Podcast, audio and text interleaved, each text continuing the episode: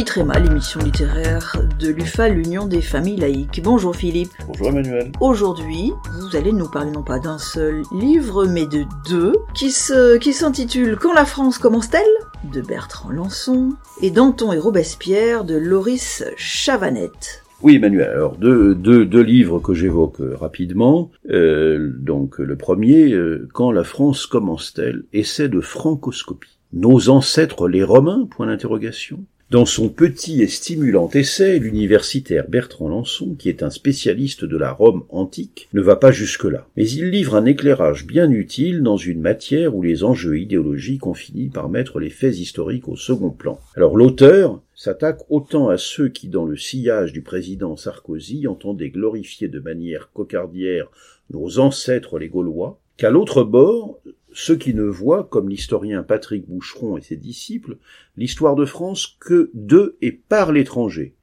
De ces derniers, il dit ce mondialisme tendancieux produit quelque chose de bon tout en métastasant une perception partielle, partiale et parfois spécieuse. Fin de citation. Alors dans cette tranquille mise au point, l'historien Bertrand Lançon rappelle que l'invocation faite aux Gaulois procède d'une idéologie qui n'est pas l'apanage de la France, mais que l'on trouve chez toutes les nations en recherche de cohésion par l'exaltation des racines les plus anciennes possibles, et qu'il serait vain de trouver une date de naissance de la France, alors que l'observation conduit à constater une concaténation de naissances multiples, comme on dit en géologie. De ce pays à la fois dispensateur et absorbant, comme il le, le nomme, doté d'une vocation à rayonner au-delà de ses frontières, la France, Bertrand Lançon estime que c'est à son héritage romain renforcé par le christianisme qu'on le doit. Alors voilà, on sortira de ce, livre au moins outillé pour résister aux diverses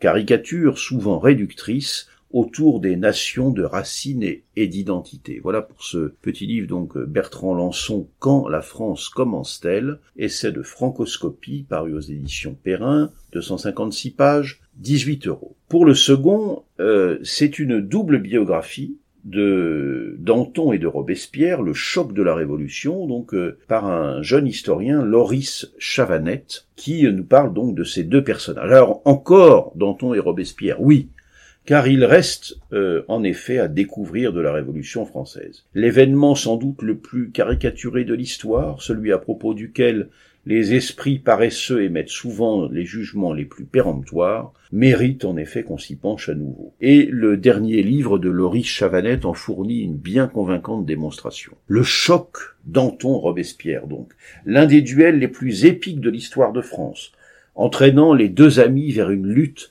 dont ils deviendront à quelques semaines d'écart les victimes, guillotinés l'un après l'autre. Le choc des personnalités, le vertueux, l'incorruptible, sans vie privée d'un côté, Robespierre, le bon vivant, le Mirabeau de la canaille de l'autre, comme il était surnommé, Danton. Cela a été dit et redit, tout dans le physique et dans le comportement aussi les distingue. Le frêle et délicat Robespierre d'un côté, le colosse exubérant Danton de l'autre. Pourtant, Loris Chavanette réussit à captiver le lecteur en l'emmenant au-delà des clichés des images d'Épinal qui depuis 230 ans ont pullulé sur les deux hommes. La monarchie, irréformable, s'enlise dans la contemplation des privilèges de naissance pendant que le peuple, lui, a faim et que la jeunesse, frustrée d'aventure, déborde d'énergie et d'imagination, nous dit l'auteur en introduction. C'est précisément en partant de la jeunesse de nos deux héros que le lecteur est entraîné à parcourir cette France des années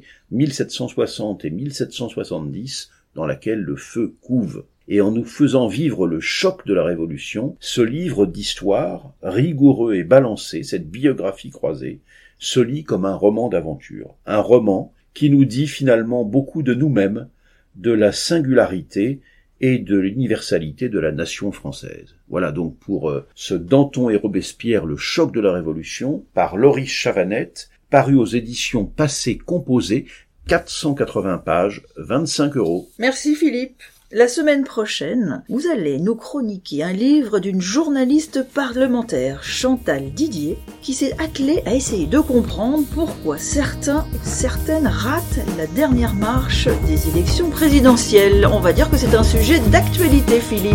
En effet. Bonne semaine à vous. Bonne semaine.